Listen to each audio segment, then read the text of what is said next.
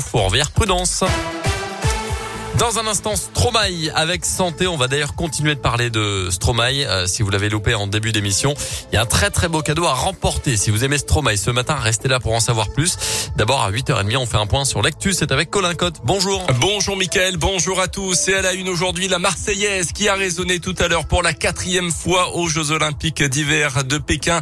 Victoire ce matin du Français Clément Noël en slalom en ski alpin. Une superbe 13e médaille donc pour le camp français depuis le début de ces Jeux et ce n'est peut-être pas fini.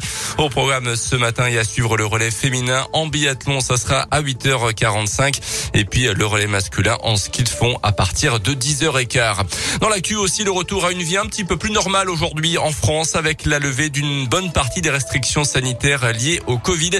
Euh, les détails avec vous, Léa Grillet. Oui, et d'abord, on va de nouveau pouvoir aller danser en discothèque. Elle rouvre enfin après un peu plus de deux mois de fermeture. La danse qui est aussi autorisée dans les bars. Vous pouvez désormais boire votre café au comptoir. Vous pourrez aussi manger votre sandwich dans les transports longue distance et notamment dans les TGV. Déguster vos pop-corn en regardant un film dans les cinémas ou bien boire un verre dans les stades.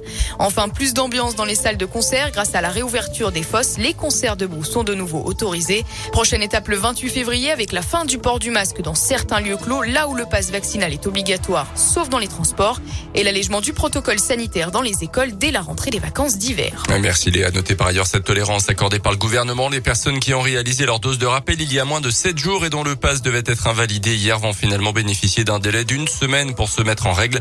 Près de 4 millions de Français seraient concernés. À la une dans l'Ain, cette macabre découverte cette nuit à Saint-Didier d'Ossia entre Bourg-en-Bresse et Mâcon.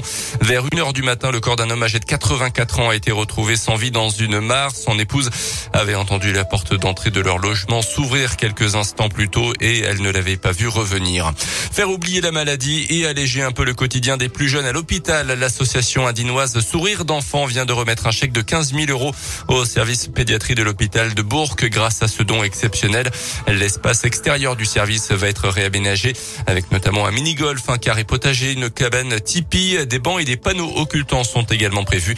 Le docteur Christelle Roux est la responsable du service ça manquait. Là, on avait un petit coin aménagé avec euh, des tables, mais c'était pas, c'était, insuffisant, on va dire, pas très sympathique. Voilà, ça permettra donc euh, surtout aux adolescents d'avoir des activités extérieures, ce qui sera très sympa pour eux euh, quand ils restent plusieurs semaines à l'hôpital. Alors aussi pour les enfants plus jeunes, hein, qui restent le plus souvent quand même moins longtemps, et puis pour leur famille, pour se retrouver avec leurs frères et sœurs et leurs parents. On essaye d'améliorer au mieux le quotidien des enfants, donc par la décoration du service qui a déjà été refaite. Et puis là, on espère bien euh, voilà, valoriser cet extérieur pour euh, améliorer leur, euh, leur vécu.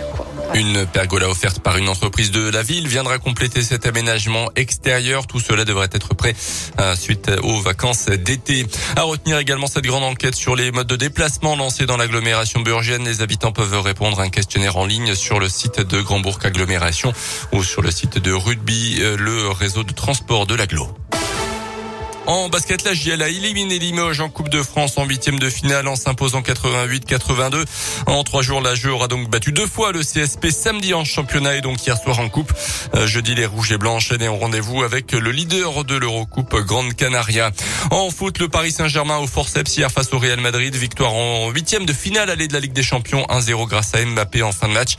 Match retour, ça sera le 9 mars prochain à Madrid.